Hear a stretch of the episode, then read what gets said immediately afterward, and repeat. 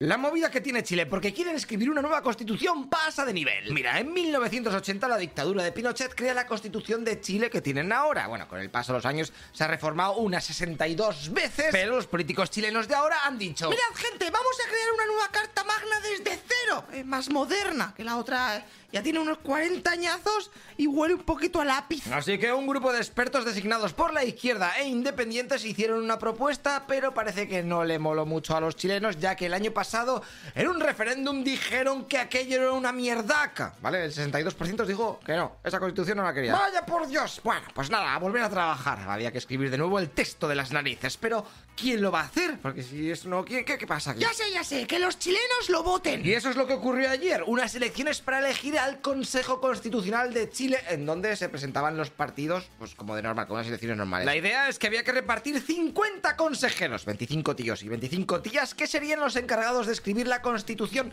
basándose en un borrador que hicieron hace unos meses un comité de 24 expertos. Date cuenta que en Chile el voto es obligatorio y si te pillaban sin ir a votar te podía caer con la tontería una multa de unos 226 dólares. De hecho, cerca de 100.000 chilenos presentaron antes justificantes para no acudir a las urnas y así no comerse las multas. Venga, genial, pues la noticia es el resultado de esa votación, ¿vale? Los que harán la próxima propuesta de la constitución chilena serán 22 tíos de la ultraderecha que ha ganado, 11 de la derecha, 17 de la coalición de izquierdas, donde está el partido que actualmente está gobernando Chile, y un representante de los pueblos indígenas. O sea, 51 en total, en donde la derecha tiene la mayoría. Así que cuando esta gente se ponga de acuerdo y termine el documento de Word, lo publicarán y de nuevo el pueblo chileno tendrá que ir a votar si les mola ese texto como nueva constitución o no. Y se hace otra, yo qué sé. Los ganadores del referéndum de ayer, o sea, el partido ultraconservador ha dicho que ha triunfado el sentido común y que no van a hacer muchos cambios de la constitución de Pinochet, ya que no es tiempo de dividir el país. Así que al final puede que todo el pateo y el dinerico que se están gastando los chilenos solamente sirva para cambiar algunas comas eh, del texto y poco más. Os digo una cosa, ¿por qué no hace el texto la IA? ¿Eh? Y os dejáis de hostias. Tú, tú, tú, corre, elige una puerta, a ver qué te toca.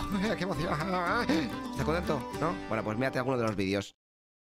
Hey, una cosa, tú que estás escuchando este podcast, te recuerdo que todo esto está subido en nuestro canal de YouTube, ¿eh? Noticias Ilustradas. Y lo verás con vídeo, eh, que va a molar más. Aunque si tienes que trabajar y lo quieres en podcast, pues en audio, pues así está bien. Pero bueno, así vienes y me ayudas un poquito. O en, metes una mano con Patreon, ¿eh? que todo esto es un pateo de la leche.